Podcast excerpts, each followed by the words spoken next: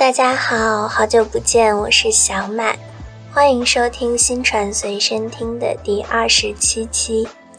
这一期呢是新闻学的最后一期，时长较长，但是呢也很重要。之所以放在最后呢，是因为这一期我们探讨的问题都比较宏观，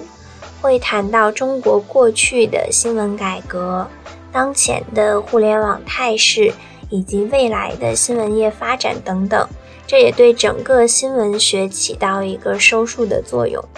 具体呢会分为三大部分，第一部分是我国的新闻改革与未来趋势探索，第二部分是大众传媒与社会，第三部分呢是互联网造就传媒新业态。这其实也是第二部分大众传媒在当下的一个具体体现。因此呢，它们这三个部分中间是有一些连接的。那话不多说，我们就开始今天的节目吧。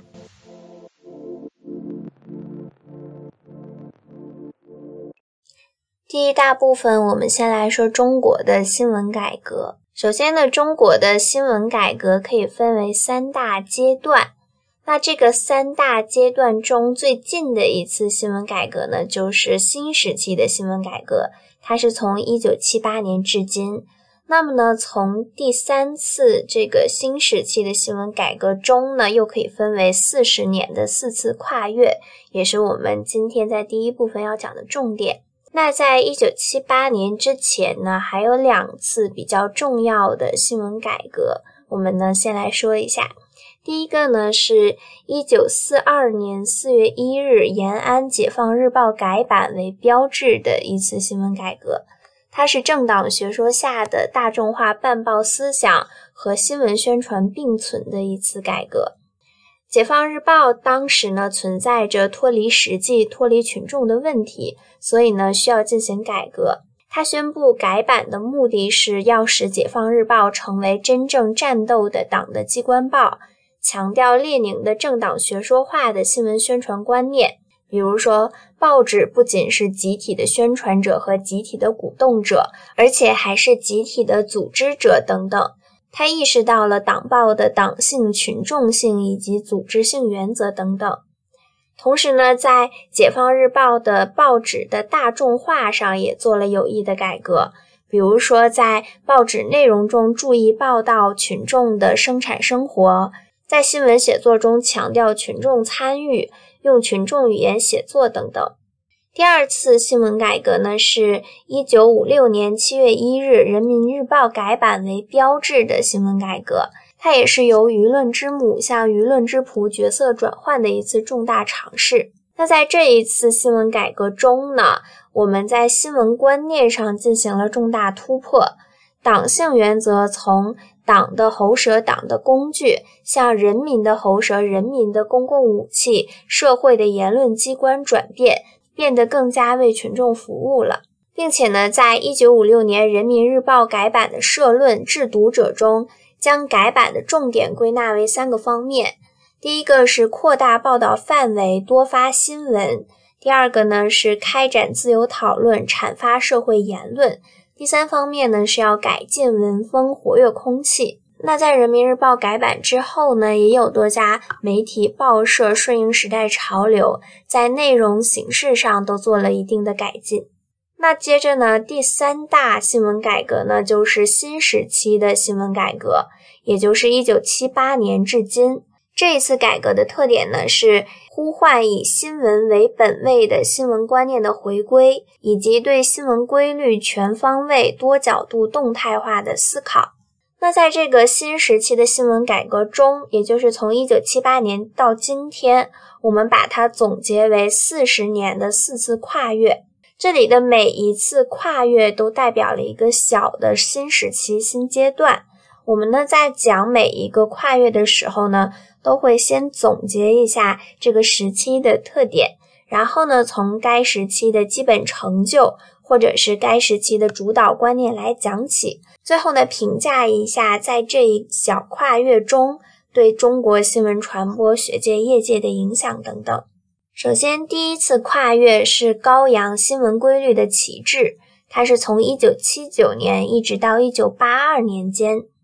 这一时间呢，是中国拨乱反正、正本清源的时期。他高扬新闻规律的旗帜，否定阶级斗争工具论，重新恢复报纸作为新闻纸的本来面目，也就是报纸不再作为阶级斗争的工具，不再以政党报纸的属性出现。而是重新恢复了报纸本身的特性，也就是报纸是要报道新近发生的事实，是要为人民群众服务，去报道他们需要的信息为目的的这样的新闻纸。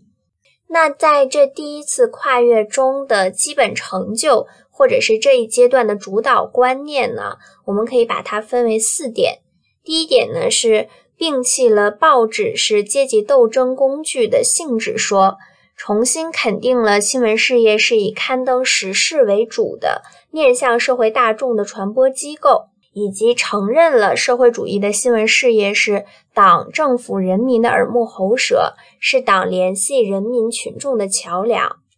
第二点呢，是摒弃了假大空，提倡短快新，重新确立起新闻真实性的权威。在这段时期里呢，对新闻真实性的讨论逐渐占据了各种新闻学刊物的最大篇幅。第三点呢，是随着党的工作重点逐渐转移到经济工作中来，改革开放开始以经济建设为中心，经济报道也逐步的成为了新闻媒体中的主体。第四点呢，是在这一时期，他也纠正了一些历史上的冤假错案。肯定了读者需要论、社会需要论是一些合理的命题，以此为立足点，重新确认了新闻价值是选择新闻必不可少的标准。那一旦报纸成为了新闻纸，那新闻具有的属性，比如说真实性、客观性等等，都会成为报纸的新特点。那这一阶段的跨越对新闻传播的影响呢，有三点。第一个呢是高举新闻规律的旗帜，可以避免新闻再次沦为某些利益群体和组织胡作非为的工具，阻止违背新闻规律的外界力量再一次的干预新闻界。第二点影响呢是对于学术界来说，这一时期呢是探索新闻规律，试图为新闻学科建立起核心概念。构建新闻学框架，为新闻有学打好理论基础的时期。那中国很多著名的新闻学、传播学的书籍和论述呢，也正是在这一时段开始的。第三个对新闻传播的影响呢，是这一阶段它确立起了新闻规律的主导观念，是中国人对新闻媒介认识上的一次巨大飞跃，也为今后的新闻改革奠定了坚实的基础。四十年中的第二次跨越呢，是以引进信息的概念为开始的标志的。这一阶段呢，是从一九八三年到一九九一年。从一九八三年开始，随着信息的概念引入到新闻界，导致新闻媒介功能的重新定位，进而呢，引发了新闻媒介的巨大变化。具体来说呢，信息概念的引进在学术上引发了对于新闻与宣传二者关系的争论。主要在当时呢，提出了三种对立的观念。第一种观念认为，新闻就是宣传，新闻是手段，宣传是目的。第二种观念呢，认为新闻和宣传是各不相同、相互独立的现象，甚至在一定程度上是对立的。第三种观点呢，是承认新闻和宣传是独立的社会现象，但是呢，它们之间的关系是紧密的，往往相互交叉、相互渗透。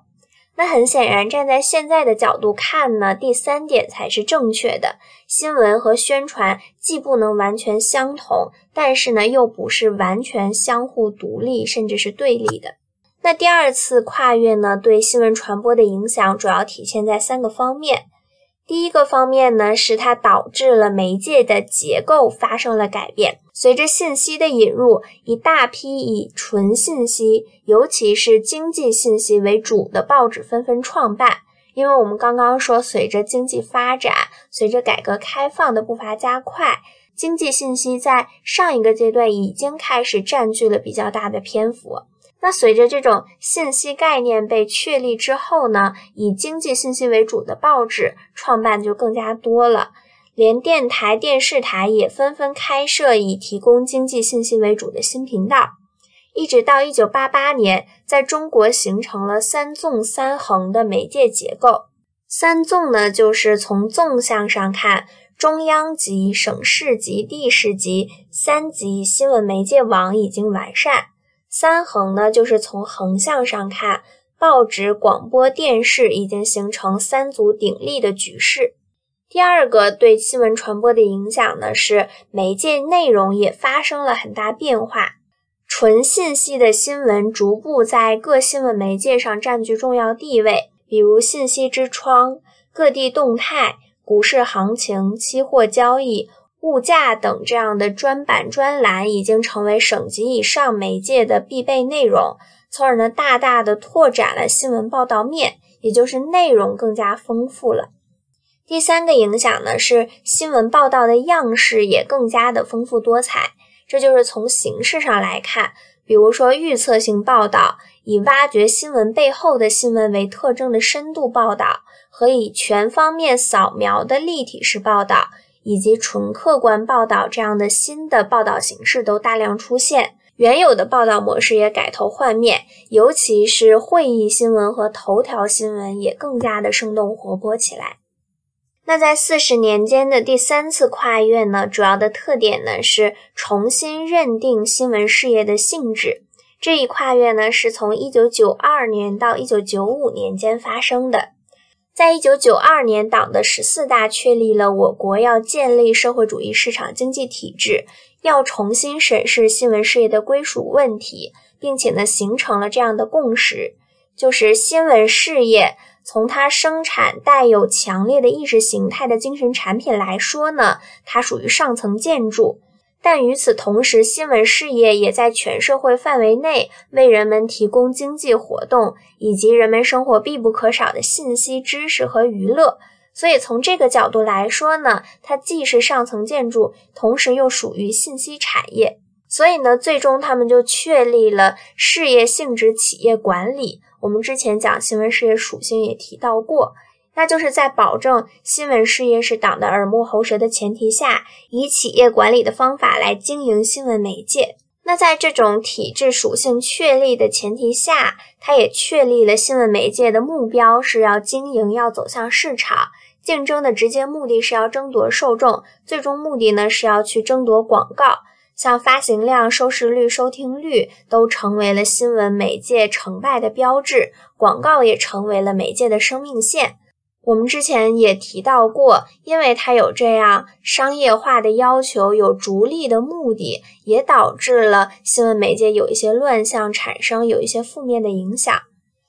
那在这一时期整的来说呢，它对新闻传播的影响也分三点。第一点呢，这一跨越使受众中心地位得到认同，因为在媒介竞争中推动了媒介内容的变化。为了去争取受众，各报台都花样翻新，不断的去追逐社会热点、受众关注的焦点，力求去贴近生活、贴近市场、贴近受众。那么，以受众为主的这样的受众中心地位也就得到确立。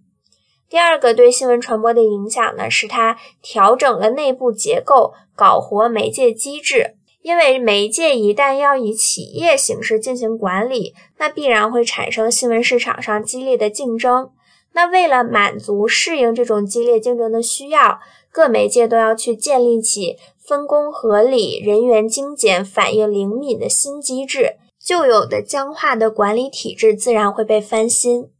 第三个这一阶段对新闻传播的影响呢，是扩充硬件、扩大容量，也就是从一九九二年开始，各地增版扩台的势头势不可挡，形成了报纸的日报、晚报、专业报三足鼎立的局势。那接下来四十年间的最后一次、第四次跨越呢，特征是从单一走向多元，时间呢是从一九九六年至今。从一九九六年开始，中国传媒业的重头戏变成了结构调整和结构转型。中国传媒业从单一结构走向了多元结构，从而转变媒体的增长方式。这种结构调整和转型的基本目标呢，是想要解决当时中国传媒业小散烂的状况，做大做强中国传媒业。具体的目标可以分成四点。第一个呢，是要适度的进行市场集中，打造一定数量的媒介集团，成为中国传媒业的支柱，形成一个竞争有序的市场。第二个具体目标呢，是从粗放型发展转化为集约化增长，从外延性增长转向内涵性增长，在集团化平台上对内部资源进行有效整合。在上一期去讲传媒经济的时候呢，我们也提到了集约化，它也是我们现在传媒业发展的趋势。第三个具体目标呢，是从小而全的媒体走向专业化媒体，从同质化竞争走向差异化竞争。第四个具体目标呢，就是实行分层分类管理，从整个传媒业来看，也要在业界进行一些结构上的调整。那这第四次的跨越或者说改革，它对新闻传播的影响呢比较多，我们可以分为六点。第一个呢是报业集团的集约化经营，因为它的目的就是从粗放型发展转化为集约化增长嘛。那从一九九六年广州日报报业集团成立开始，相继有多家报业集团成立，这也标志着中国报业增长方式的转变。那所谓报业集团，它的一般构成呢是，除了一家主报，往往是党报之外呢，它还有六到十二家子报，有一家出版社，有几本杂志，有一家印刷厂，甚至呢还有其他一些经营性的公司。所有报业集团成立的初衷，都是想把集团当做一个平台。将集团旗下的各类报纸进行人财物以及产供销的有机整合，实行资源共享、人才合理配置，从而呢打造报业的核心竞争力。第二个影响呢，就是广播电视走上了多元化之路，广播电视进行频道化、专业化、分众化的传播，在满足受众需求的同时，进行集约化的经营。第三个影响呢，是形成二级电视、三级报纸、四级广播的传媒业结构框架。二级电视呢，指的是在中央和省市创办；三级报纸是中央、省市、地方创办；四级广播呢，是在中央、省市、地市、县市都要创办。那随着经济水平的差别，也要因地制宜的进行调整。第四个影响呢，是开始实行制播分离和编营分离，使传媒走向产业化之路。这一点呢，我们在经济和新闻事业的属性当中也提到过。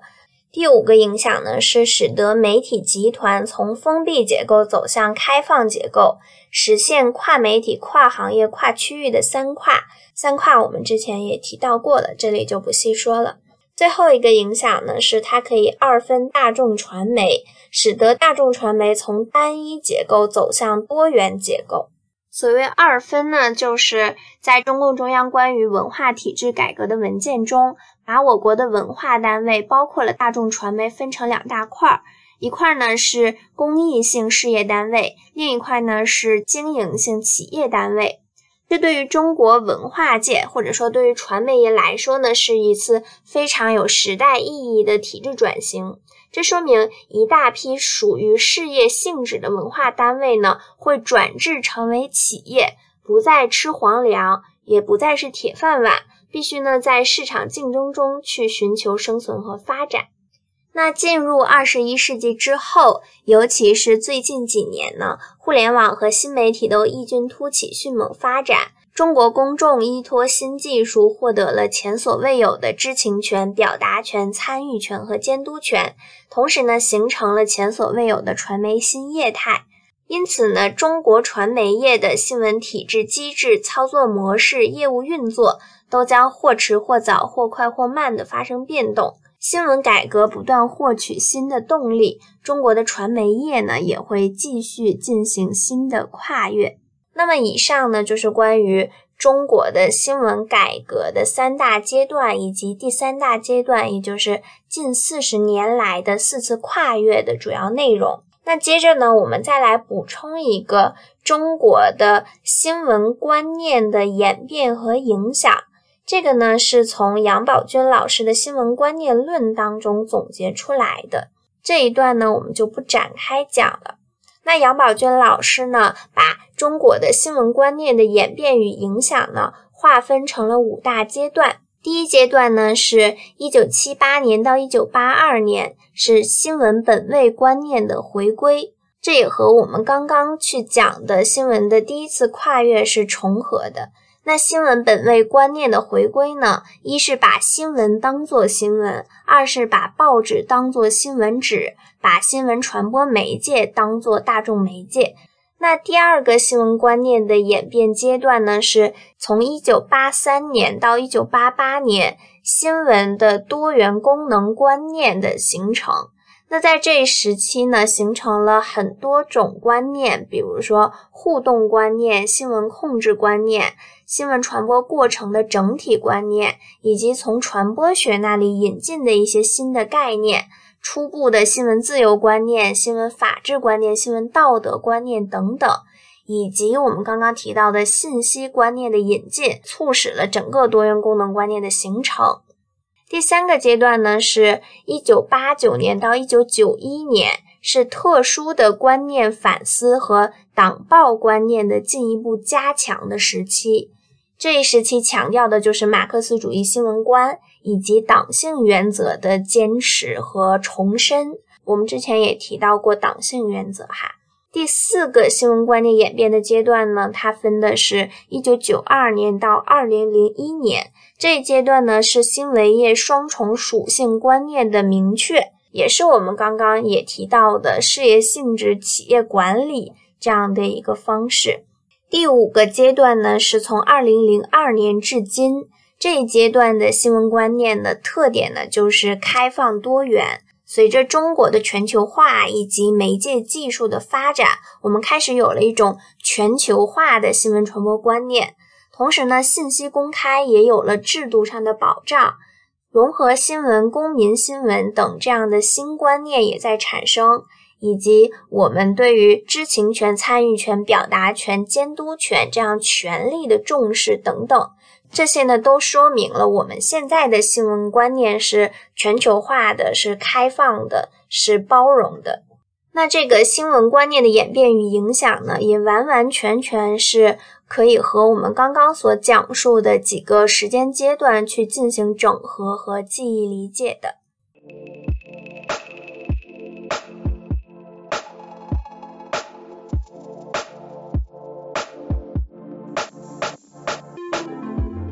接着呢，我们来说一下中国新闻改革的基本特点。也就是根据刚刚的这个对中国新闻改革的一个概述总结归纳出来的四点特征。一点呢，是从自发走向自觉，由中央去掌握改革的主导权。第二点呢，是从观念创新走向制度创新，使制度创新成为新闻改革的主动力。目前的中国的新闻改革呢，也正在遭遇着制度的壁垒。中国传媒业目前也存在着结构失衡、竞争失序、运作失规、管理失范等问题。这些呢，都和现存的新闻体制息息相关。如果制度不创新，这些问题都难以解决。因此呢，中国传媒业进一步发展面临的问题，其实都涉及到新闻体制问题。只有制度创新，才能为中国传媒业进一步发展去创造更广阔的平台。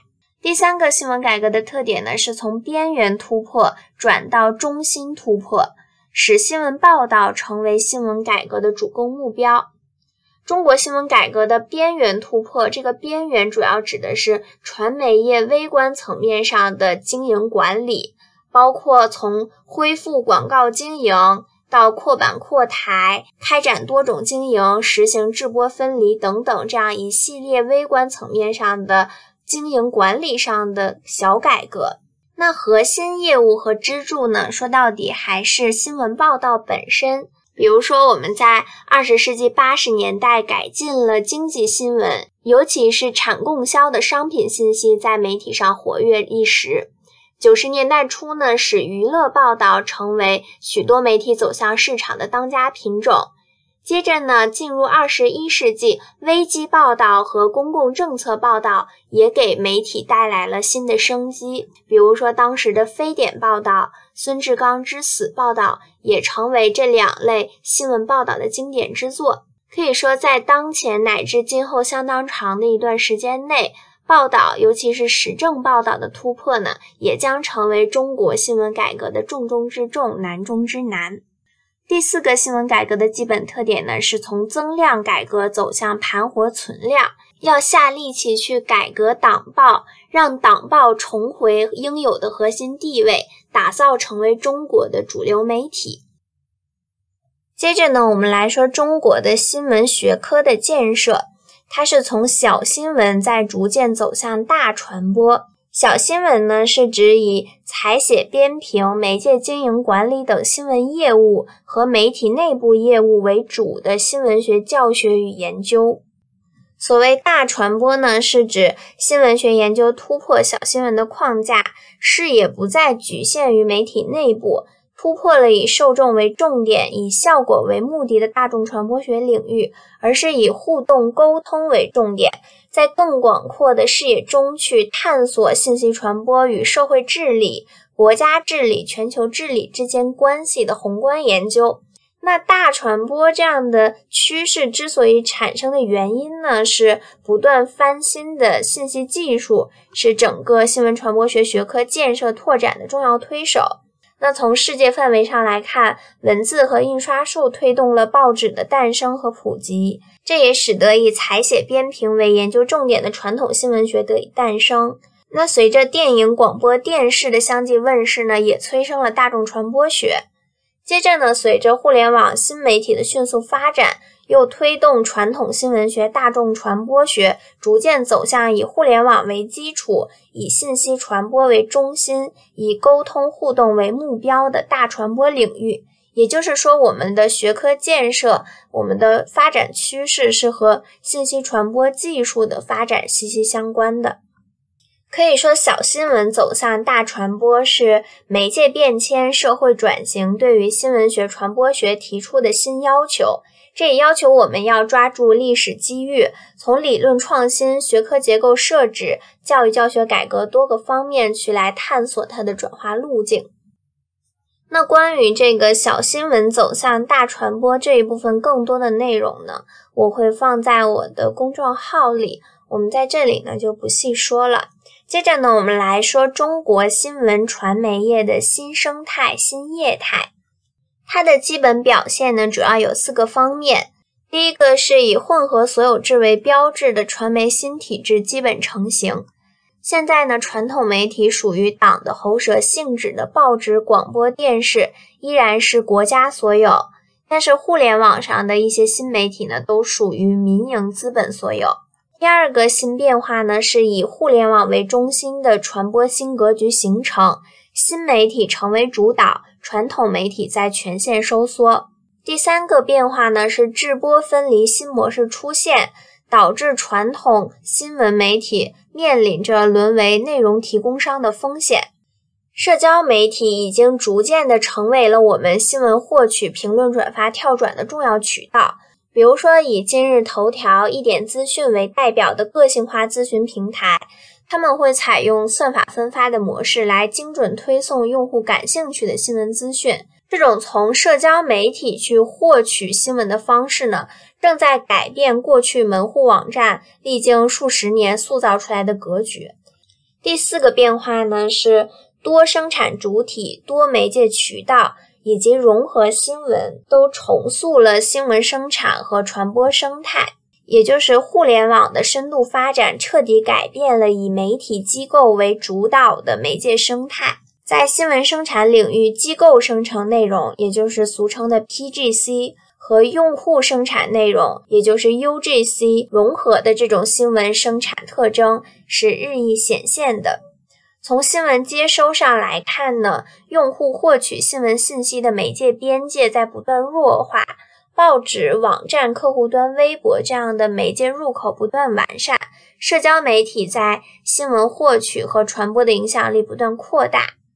从内容形态上来看呢，以图像、视频为主的融合新闻产品也逐渐占据了新闻生产和传播的主体地位。所谓有图有真相，无视频不新闻，这些呢都对新闻生产者提出了新的要求。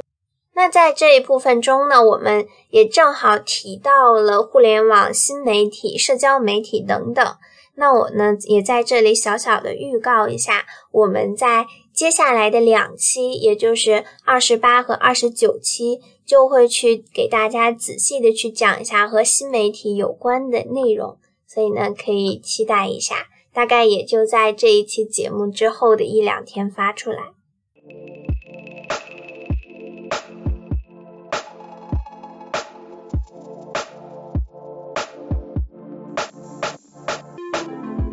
第二部分呢，我们来简单说一下大众传媒与社会这一部分，主要呢就是按照新闻学概论的第十二章的整体逻辑来进行讲述的。那在这一章中，也就是我们今天讲的第二大部分中呢，分为五个小部分。第一部分呢是大众传媒与社会系统，第二部分是大众传媒与政治，第三部分是大众传媒与经济，第四部分是大众传媒与文化。第五部分呢是大众传媒与国际关系。那在这五大部分当中的每一个小部分的讲述呢，都会以这个因素对大众传媒的作用和影响，以及大众传媒对他们的反作用这两小部分去进行讲述。这一部分呢，我们不会讲的事无巨细，因为如果你听过我之前的很多期，甚至是全部节目的话呢，你会觉得这一章非常的简单，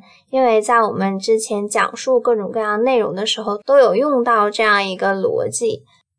首先呢，我们就来先讲大众传媒和社会系统之间的关系。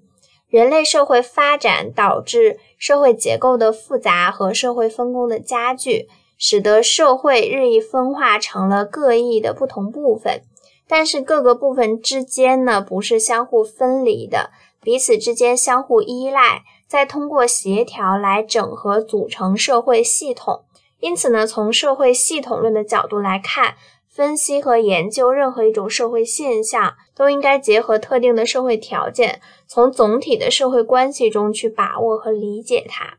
那大众传媒和社会系统关系的第一个方面呢，就是社会决定媒介，也就是媒介生态环境决定了媒介发展。媒介并不是孤立存在的，它也是社会系统中的一个子系统，是社会的有机组成部分。它的存在和发展和其他的子系统，也就是我们接下来讲到的政治、经济、文化等，都有密切的关系。这种关系的总和构成了媒介的生态环境，因此呢，可以说媒介生态环境决定了媒介制度，决定了媒介的发展水平，决定了媒介的改革方向、改革力度，决定了新闻媒介的运作模式、操作方式以及整个大的行业规范、职业理念、运作方式等等。那第一部分媒介和社会系统的关系的第二个角度呢，那就是媒介可以反作用于社会系统。媒介作为新闻传播工具，属于社会信息系统，这是媒介系统在总系统中的一个基本定位。它的主要资源是信息，主要功能呢是收集信息、处理信息和传播信息。那具体来说呢，媒介反作用于社会系统的方式呢？可以分为四个部分。第一个呢是媒介可以开发和利用社会信息资源，包括可以收集信息、制作信息、发布信息等等。第二点呢是媒介可以实现社会系统的总目标，因为媒介可以提供有关国家发展的信息。媒介的报道和反馈功能也使得大众有机会参与到国家决策当中来。以及媒介可以传授国家发展需要的技能，那正是媒介的这个作用呢，它可以促进社会的发展，进而实现社会系统的总的目标。那第三个媒介作用于社会的体现呢，是它可以实现个人的社会化。具体呢，也可以分为三点。第一个呢，就是帮助个人去理解自我，同时呢，也理解社会。把社会的真实情况告知给个人，帮助个人呢更好的去处理外界信息，加深对社会系统的理解。第二点呢是导向，分为行动导向和互动导向。行动导向呢，就是通过传播观念和信息，帮助个人更好的了解社会，做出正确的行动的决策。互动导向呢，指的就是媒介传播可以去协调个人和他人之间的互动，人们呢比较依赖媒介去处理人际关系。第三个实现个人社会化的小点呢是娱乐，它又分成单独娱乐和社交娱乐。个人可以通过接触媒介，就自己刷手机来获得娱乐。社交娱乐呢，就是多人一起接触媒介获得娱乐，比方说我们一起去看同一部电影等等。媒介已经成为人们社交的重要工具了。那这是媒介作用于社会的第三个体现，也就是实现个人的社会化。第四个体现呢，就是它可以促进社会的整合。首先呢，它可以提供全社会共享的价值观念。其次呢，它可以通过媒介来协调社会各个利益集团来求得平衡。所以总的来说呢，媒介的产生和发展受制于整个社会系统。另一方面呢，又作为社会系统中的一个重要的有机组成部分，在和社会的各个系统的互动中扮演着日益重要的角色。那第二部分，我们就来说大众传媒和另一个子系统政治之间的关系。首先呢，还是先来说政治对于大众传媒的影响。这里呢，我们分为两大点。第一点呢，就是政治在宏观上会对新闻有主导的作用，因为新闻制度它受制于政治制度。新闻传播呢，不仅具有政治意识形态的属性，而且新闻媒体往往本身就是一个重要的意识形态机构或者组织。政治权力呢，通过控制新闻媒介，进而呢，把新闻本身作为一种重要的社会控制手段。新闻政治传播也始终是政治活动的重要工具，是政治活动的一部分。政治活动内容呢，也始终是主流媒体新闻传播的核心部分。具体呢，就表现为重大的政治新闻等等。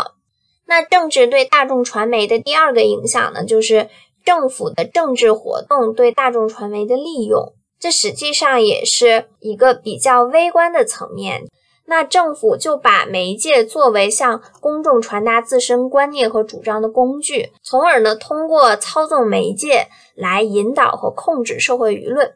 那这个具体的表现呢，就在于发布政治信息、宣传政治主张，从而呢，塑造一个比较好的政府和政治人物形象，进行舆论导向，以及一些非制度化、非常规性的政治活动等等。就是面临一些突发事件，他们要怎样去进行回应，这都是包括在整个的政治活动当中。那接着呢，我们就来说大众传媒对于政治的反作用。刚刚是说政治是如何控制主导媒介的，那新闻媒介呢，也会反向的对政治起到一些作用。这里呢，具体的分为四点。首先呢，是新闻媒介，它会维护政治权利的合法性。一种政治制度建立起来之后，政治权利必须要取得它的社会合法性才能稳固，也就是它必须要得到大众的认同。而大众媒介就是维护政治权利合法性的一个主要手段，它是通过传播统治阶级的意识形态来实现的。为了让这个政权稳固。这个政权首先就要取得这个舆论工具，牢牢的把大众媒介把握在自己的手里。那第二点，新闻媒介对于政治的作用呢？是新闻媒介它提供了参与政治决策的途径。大众媒介参与政治决策呢，主要通过两种方式来实现：一种呢是沟通信息，另一种是影响舆论。通过媒介对客观世界的报道呢，影响人们对客观环境的判断。媒介传播信息量的多少以及重要程度是其中最重要的两个变量。这里呢，我们也可以和议程设置联系到一起，因为大众媒介不仅可以影响人们获知的信息量，也就是大众媒介给你提供多少信息，还可以决定人们对于信息的重要程度的判断。它会通过这样的新闻的建构。通过这样的议程设置来让你感觉哪些事情是更重要的，是被更多人议论的。除此之外呢，大众传媒还会通过舆论来影响政治决策，这也是大众传媒反作用于政治的一个体现。因为一旦我们这个舆论舆情会比较严重的危害到政府的公信力的话呢，就会迫使政府要站出来去回应公众的关切嘛。比方说之前的明星考编事件，那由于大家都在讨论，形成了舆论，且这个舆论是不利于政府的公信力的，那他就一定要站出来说说我们这个考编是合法的、合理的，流程是正规的、透明的、公开的，他至少是要做出这样一个回应。那第三个大众传媒对于政治的反作用呢，是它可以塑造政治的文化。大众传媒可以通过不断阐述一个国家政治制度的合理性，来澄清一个国家的政治目标，鼓励大众参政议政，唤起大众意识和参与政治的热情，从而呢塑造一个比较自由、平等、良好、积极参与的这样一个政治文化。第四个呢，是它可以进行舆论监督。虽然政治会对我们进行舆论引导，但是大众传媒呢也扮演一个监督者的一个中介的角色，它可以把公众的监督传达给政府，同时呢也将政府的所作所为比较客观的呈现给公众，使得政府可以接受到公众的监督。因此呢，在新闻理论教程中，它也有说说新闻呢是促进社会政治进步的重要手段。新闻是进行政治动员的有力手段，新闻媒介呢也在不断改变政治活动的一些方式，这也和我们刚刚说的是一致的。第三部分呢，我们来说大众传媒与经济之间的关系。首先呢，还是现代经济是会对大众传媒起着决定性的作用的，这主要呢体现为四点。首先呢，是经济体制制约着大众传媒功能的发挥。第二点呢，是经济体制决定着大众传媒的运作方式。第三点是经济发展推动了大众传媒快速扩张。第四点是经济发展为大众传媒的发展提供了雄厚的物质力量。那大众传媒也对经济有反作用。这里呢，我们就主要讲的是它对经济的促进作用，积极的这一方面。首先呢，是大众传媒可以收集与发布经济信息，从而引导生产和消费。比方说各类财经新闻的产生。第二点呢，是它可以监督市场秩序，反映社会舆论，纠正经济生活中的不公正现象和其他的偏差。比方说疫情期间的对物价的控制，或者我们之前说的。雪糕刺客这种天价雪糕的现象，这种不合理的经济生活中的问题，都可以通过大众传媒进行反馈，从而呢对整个市场进行一个监督。第三个，大众传媒对于经济的促进作用呢，是它通过刊登商业广告来激活或者是满足消费的需求。第四点呢，是大众传媒本身它是一种信息产业，所以它本身就是国民经济中不可或缺的一个组成部分。它可以为本国创造大量利税，提供大批的就业机会。比方说，像我将来如果不出意外的话，就会从事相关的工作嘛。那这个传媒它的范围就很广啊，比方说，呃，一些大 IP，包括网剧、动漫。一些知识付费，比方说豆瓣、喜马拉雅这样的平台，或者是包括手游，就是手机游戏，像腾讯、网易游戏等等，以及网络文学的一些，比如说什么掌阅、阅文这样的软件，包括互联网网络直播，像短视频直播等等，包括泛娱乐的领域，比方说像阿里影业、企鹅影视等等。这些呢都属于信息产业、传媒产业嘛，所以呢，还是说大众传媒对于经济还是起到一定的促进作用的。第四部分呢，我们说大众传媒与文化，首先呢，还是说大众传媒对于文化的作用。这里呢，主要说的就是主流媒体对于文化传播的作用哈，就是主流媒体它可以呵护主流价值观，大众传媒通过每日每时无处不在的传播网络，影响着受众的价值观。在中国呢，主流媒体除了共有的持续长久、覆盖面广的性能之外呢，它还有一个显著的特点，就是在受众心目中它是非常有权威性的。因此呢，它所传递出来的信息可以去呵护主流价值观，可以去促进我们的一个比较正能量的文化的发展。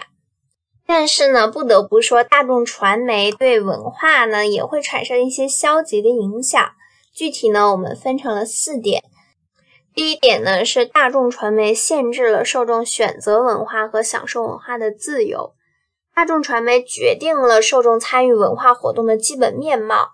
大众传媒无孔不入，形成了大众文化传播的天罗地网。也就是说，除了大众传媒提供给你的信息之外，你想去自主的接触和选择文化的途径和手段是非常少的。第二个消极的影响呢，是大众传媒削弱了文化的社会功能。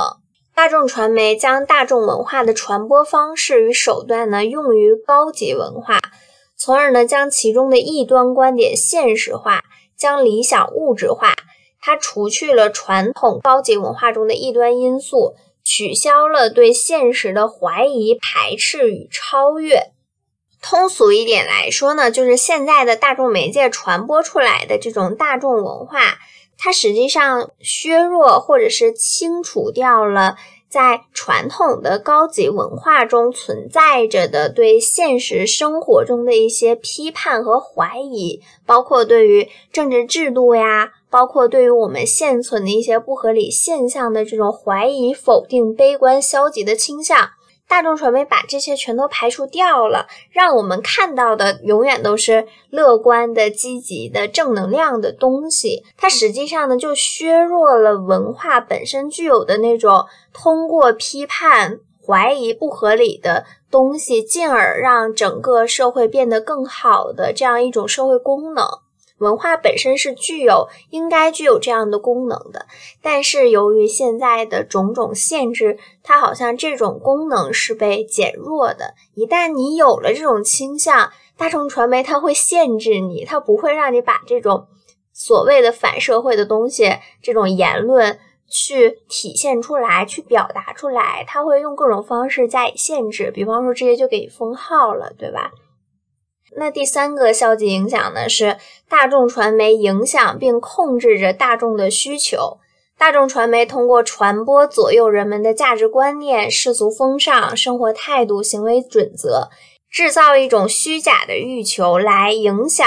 规定、控制了大众的欲求，也成为了抑制大众自主发挥的重要因素。比方说，现代的商业广告就是一个典型的例证。双十一马上就要来了嘛。那你的购物车里究竟有多少东西是你实际生活中真正需要的，而不是一些通过商业广告、通过我们之前说的像饭圈经济呀，像一些通过消费主义传达出来的一些焦虑，去迫使你选择的产品呢？其实有的时候我们在这种大众传媒影响下，已经不能很好的自己去进行辨别和区分了，因为我们从小到大每时每刻都处在这样一种环境中，我已经在逐渐丧失这种思考和判断的能力了。因为我现在所谓的这种判断的能力，其实也是通过大众传媒、通过这种文化教育来塑造给我的。那第四个大众传媒对于文化的消极影响呢，就是文化帝国主义现象，这也是现代大众文化传播中值得忧虑的一个现象。由于传播媒介在技术、规模、经济实力方面的巨大差异，发达国家、发展中国家之间地位是不平等的，传播地位是不相等的。发达国家，尤其是美国，它会有意无意的控制，或者是极大程度的影响了发展中国家的媒介系统和文化生活，也造成我们发展中国家的一些消极和被动的后果。最后一部分呢，我们来说大众传媒和国际关系。这里呢，我们就主要来说大众传媒对于国际关系的作用。首先呢，是大众传媒塑造了国家形象，通过加强本国的对外传播，以报刊、广播电视和互联网作为传播媒介来报道本国状况，对外塑造有利于本国的国家形象。并且呢，呼吁他国传媒更加客观、公正、全面的来报道本国的社会状况，避免歪曲本国形象，损害本国的国际地位，造成不良影响。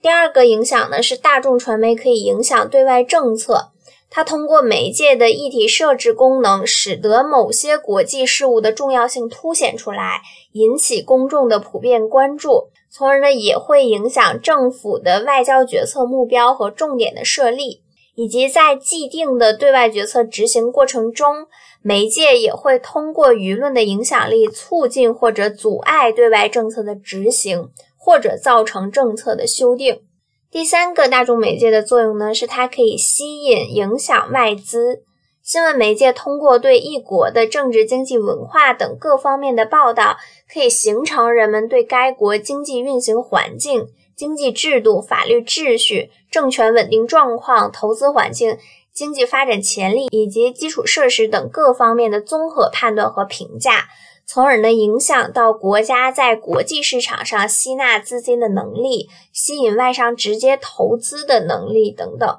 第四个呢，就是大众传媒，它会影响对外贸易。这个呢，也是和刚刚的是差不多的点，就是不同国家之间的企业相互交往的过程中，在选择合作伙伴和方向的时候，该国的总体状况是一个企业决策要考虑的因素。而这个国家的总体状况的这个判断呢，很大程度上也来自于媒介提供的信息。那么以上这些呢，就是我们这期节目的第二大部分——大众传媒和社会的主要内容。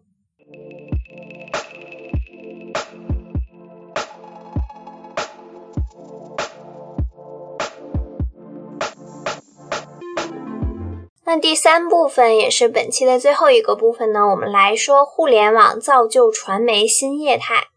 这一部分呢，也基本上是按照。新闻学概论第六章的框架走的，但是呢，具体的一些概念我们会有一些扩充，主要呢是按照互联网的现状、对新闻生产的影响、对受众的影响、对媒体结构和新闻体制的影响这几个角度来谈。那首先呢，我们就先来说一下。互联网环境下，大众传媒的现状，那就是受到新媒体的冲击严重，导致受众流失、广告流失等等。这也促使媒体要进行转型，媒体要进行融合。除此之外呢，从专业传媒的机构角度来看呢，专业传媒也就是传统媒体，它也会受到生存的威胁和公信力危机等等。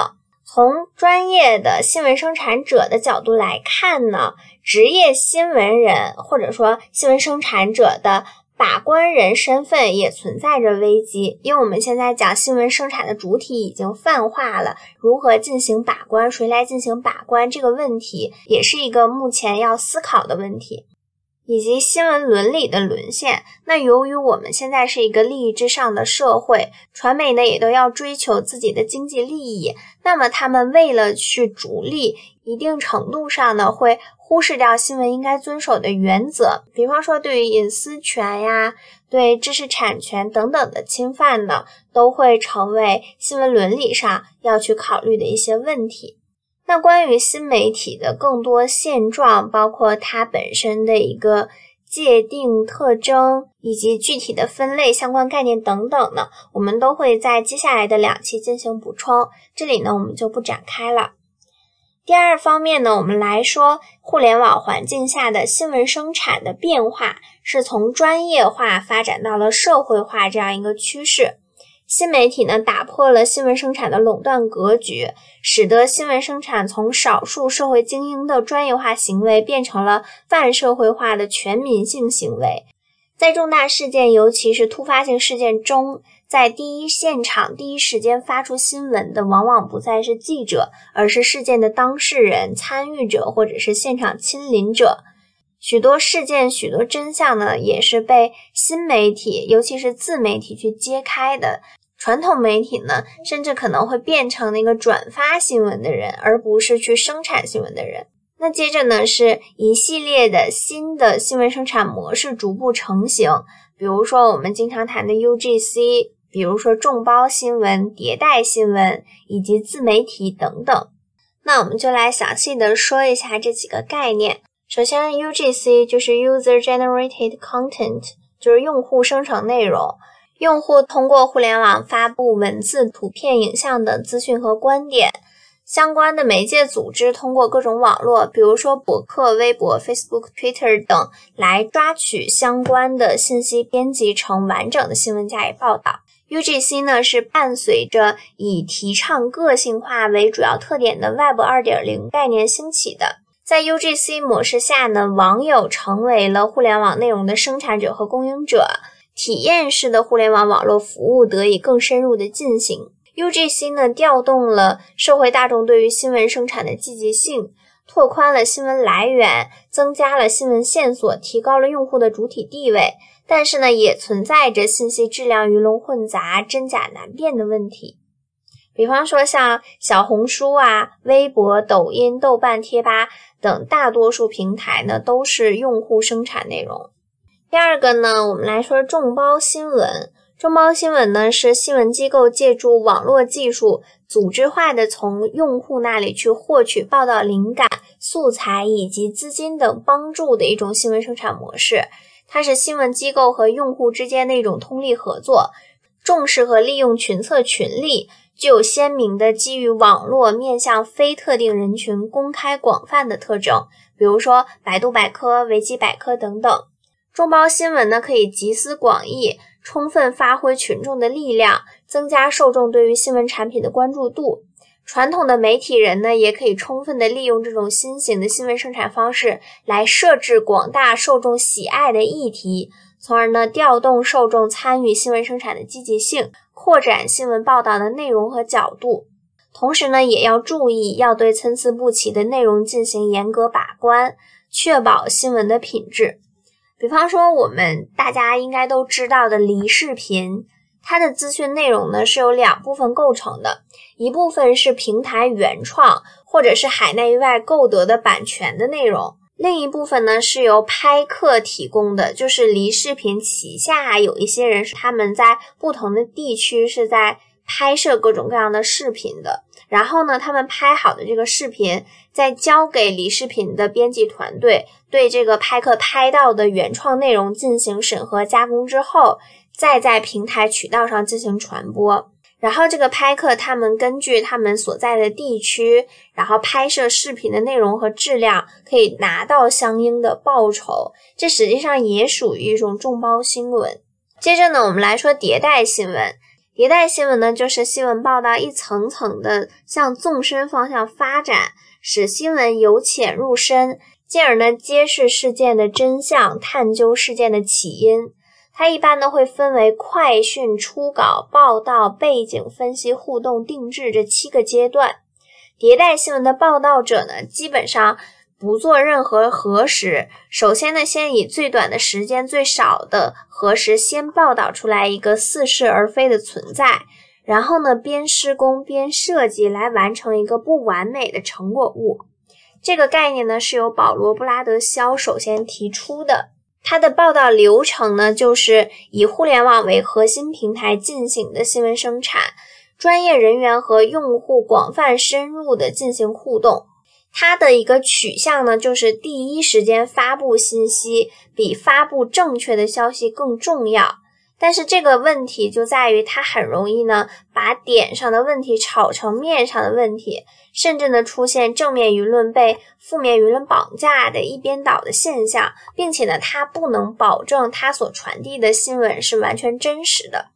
第四个呢就是自媒体。自媒体呢，指的就是经营者独立生产原创内容的媒体。如今呢，自媒体中很多也都是大众传媒的记者、编辑自己做的自媒体。那自媒体指的就是自我做主，它往往是一个人或者是一个运作团队，不再会有传媒那样的把关人。为了吸引公众呢，自媒体要有鲜明的个人风格。这包括内容的选择和表达风格都要比较独特。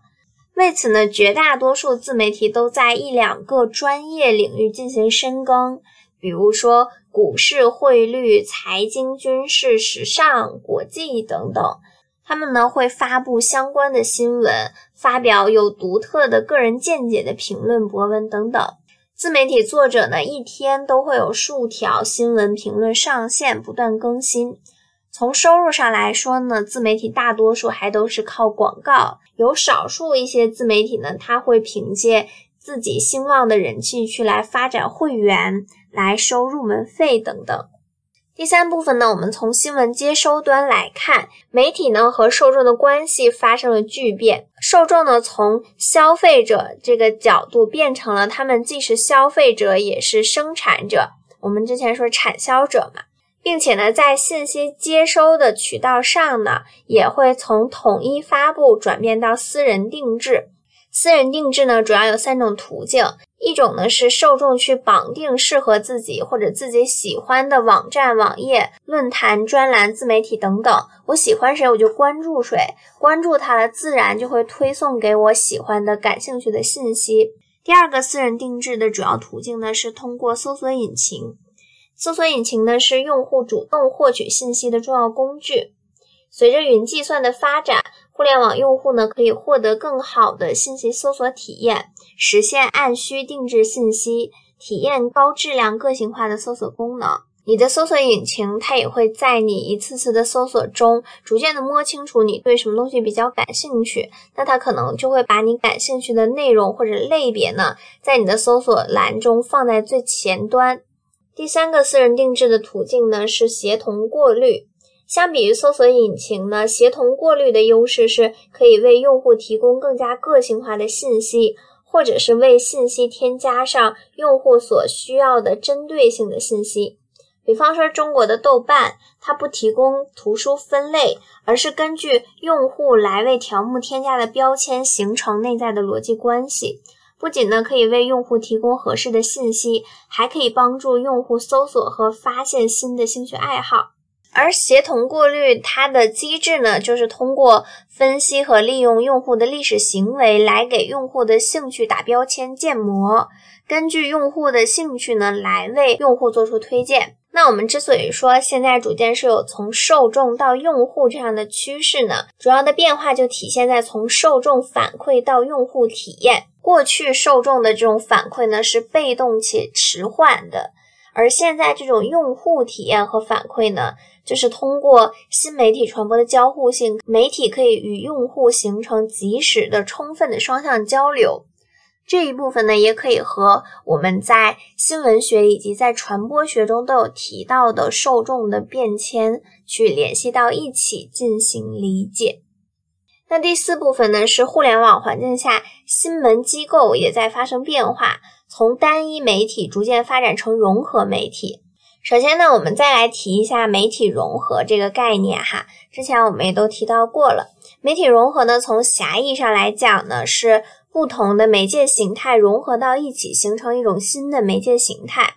从广义上讲呢，就包含了一切媒介和相关要素的结合融合。比如说，媒介形态、传播手段、所有权、组织机构等要素的融合，它包括了内容、平台、渠道、经营管理等各个方面。那媒体融合呢，就指的是各种媒体形态的边界逐渐消融，多功能复合型的媒体逐渐占据优势的过程和趋势。它是一种全方位、深层次的融合，也就是我们现在讲深度融合嘛。互联网它作为一个全新媒体，融合了人类之前所发明和使用的一切可以用于信息传递的载体和介质，就是之前那些媒介，文字、声音、影视、图像都融合到一起，由各种各样丰富的手段来进行新闻的生产。所以呢，它所生产出来的新闻也可以被称为融合新闻。那媒体融合对整个新闻传播有什么影响呢？首先呢，是媒体融合带来了媒体结构的转变。比如说我们提到过的人民日报中央厨房，它就改变了传统的以部门为基础的这种机构设置，实行项目制运行，使得集团内部的子媒体中的新闻人才呢，可以打破不同媒体之间的隔阂，形成具有强烈互补性和创新性的媒体小组来进行新闻内容生产。第二个媒体融合的影响呢，是它对新闻从业者提出了更新更高的要求，也为新闻教育带来新的课题。媒体融合的第三个影响呢，是它会对整个新闻产业链都产生深刻的影响。那从信息的采集与生产，再到媒介的经营与管理，也就是我们刚刚所说的内容平台渠道经营管理，它在整个产业链上都会发生变化。接着呢，我们来说第五点，就是互联网环境下新闻体制的变化，从单一国企体制到混合体制，形成三足鼎立的趋势。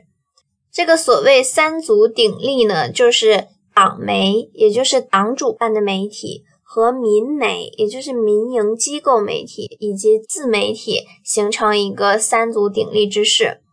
首先呢，我们先来说党媒，党媒拥有两位一斗的强大影响力。所谓两微一抖呢，就是微博、微信公众号和抖音。那党媒呢，它是党和政府主办的媒体，依托国家和地方的行政资源，传达国家相关政策，传播社会主义核心价值观，以及传播向美向善的主流意识形态为主。它对国际和国内的重大变动可以提供权威的解读，发挥凝聚人心、鼓舞干劲的作用。互联网环境下呢？党媒坚持群众在哪里，阵地就在哪里的传统。那因为我们这些用户都在使用互联网，所以呢，党媒就纷纷上网，并且呢，依照不同的平台的网络生态来形成自己各自的特色。那在新网媒格局下，也就是我们说党媒都在两微一斗上进行布局之下呢，它们有三个特征。首先呢，新网媒格局下的党媒呢，他们都是从传统的。党媒衍生出来的都是受到原先传统党媒的领导，并且拥有传统党媒的行政资源、品牌优势和社会资本。第二个特征呢，他们都是党和政府的喉舌，依然是坚持党性原则为自己上网办网的指导思想。第三个特征呢，都是以报道严肃新闻，尤其是以时政新闻为主。第二个方面，我们说民媒，也就是。互联网民营媒体，他们呢是占据移动客户端的传播力优势。民媒区别于党媒和自媒体的主要特征呢，可以分为三点。第一个呢是互联网的民营媒体，大多数呢都是依托于大型的互联网公司，或者是由大型互联网公司所创办。他们呢可以依托这些互联网公司的雄厚资本以及技术优势。第二个特点呢，是他们大多数都实行市场导向，实行商业化运作，获取市场份额和赢得利润是他们的基本目标。第三个特点呢，是他们都面向社会大众，以民生新闻、娱乐新闻为主打。这些民媒呢，大多数都没有新闻采访权，但是呢，是主流媒体生产的新闻内容的一个重要分发平台。比如说，今日头条、腾讯新闻、趣头条等等，都是民媒的代表。第三个呢，就是自媒体，自媒面广示众，风生水起。自媒体的独特性呢有三点，第一个呢，就是他们呢更加专业化，这是自媒体的第一属性。自媒体呢依靠专业化垂直分布来获取流量，增加自己的竞争力。第二点呢，是自媒体往往是以个人名义创办，创办者的个体价值认知对平台的风格定位起到重要影响。第三个特征呢，就是中国的自媒体呢，它相比于外国而言，它具有更强的经济属性，而不是政治属性。那二零一八年可以说是自媒体元年，在二零一八年中国微信五百强当中呢，有四百强都是自媒体。可以说，这些头部的自媒体的传播力和影响力是不容小觑的。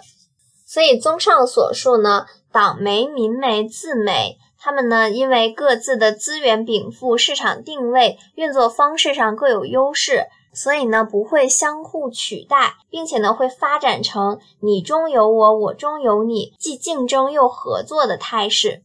因此呢，三足鼎立的格局在未来相当长一段时间。在这个新媒体的环境下，会继续的维持下去。